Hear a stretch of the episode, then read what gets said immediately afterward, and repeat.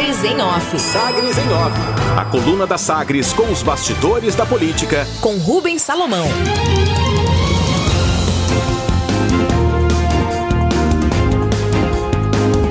Líder da base caiadista retoma críticas a governo tucano para contestar opositores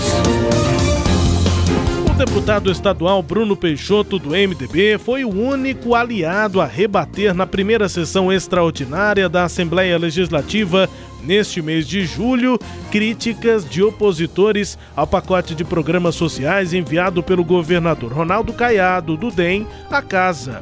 O líder da base aliada ouviu calado as ponderações de Antônio Gomide, do PT, Eduardo Prado, do Democracia Cristã e Alisson Lima, do Solidariedade, mas preferiu não engolir a seco as ponderações da deputada Leda Borges, do PSDB.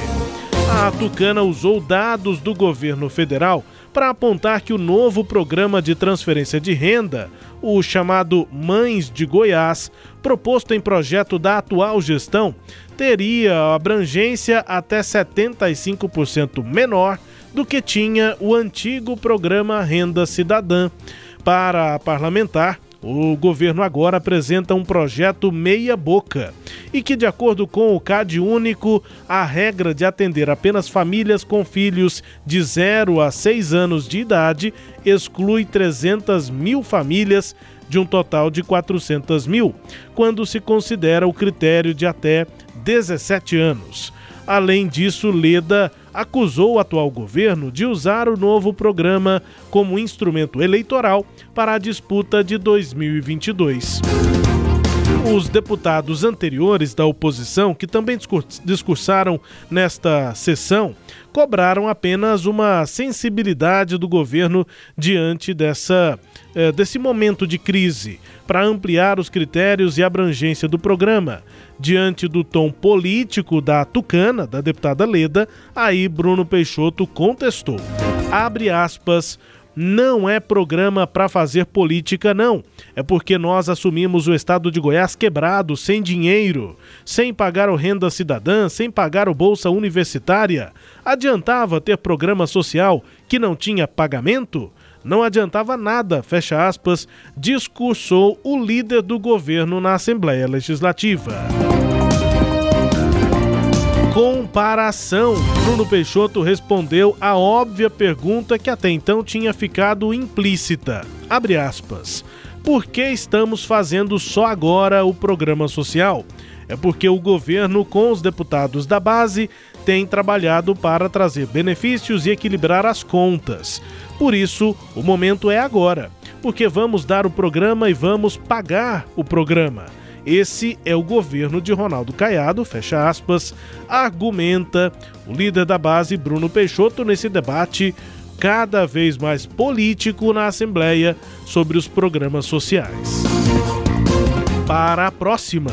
Todos os projetos enviados pelo governo estadual à Assembleia Legislativa para apreciação nestas sessões ordinárias, sessões extraordinárias de autoconvocação, foram lidos em plenário e tiveram pedidos de vistas coletivas na comissão mista entram em primeira votação na próxima segunda-feira, dia 19, com trabalhos agendados para as 10 da manhã.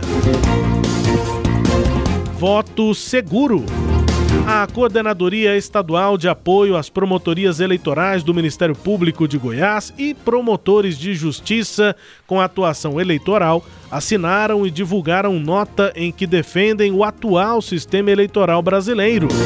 Em um trecho, abre aspas, o Ministério Público Eleitoral acompanhou no exercício de suas atribuições constitucionais todas as eleições realizadas em solo goiano podendo atestar a segurança, a celeridade e a integridade do sistema de urnas eletrônicas. Fecha aspas, escrevem os promotores. O voto seguro e auditável documento ainda conclui que, abre aspas, as urnas eletrônicas são confiáveis, seguras, dinâmicas, eficientes e que a condução das eleições pela justiça especializada é feita de forma séria, competente e republicana. Os promotores ainda consideram a válida e importante toda a discussão que vise o aperfeiçoamento do sistema eleitoral mas rechaçam o que chamam de desrespeito aos preceitos constitucionais e quaisquer retrocessos. Termos aí de promotores eleitorais em referência clara à proposta em avaliação em Brasília para possível confirmação impressa do voto. Apoio.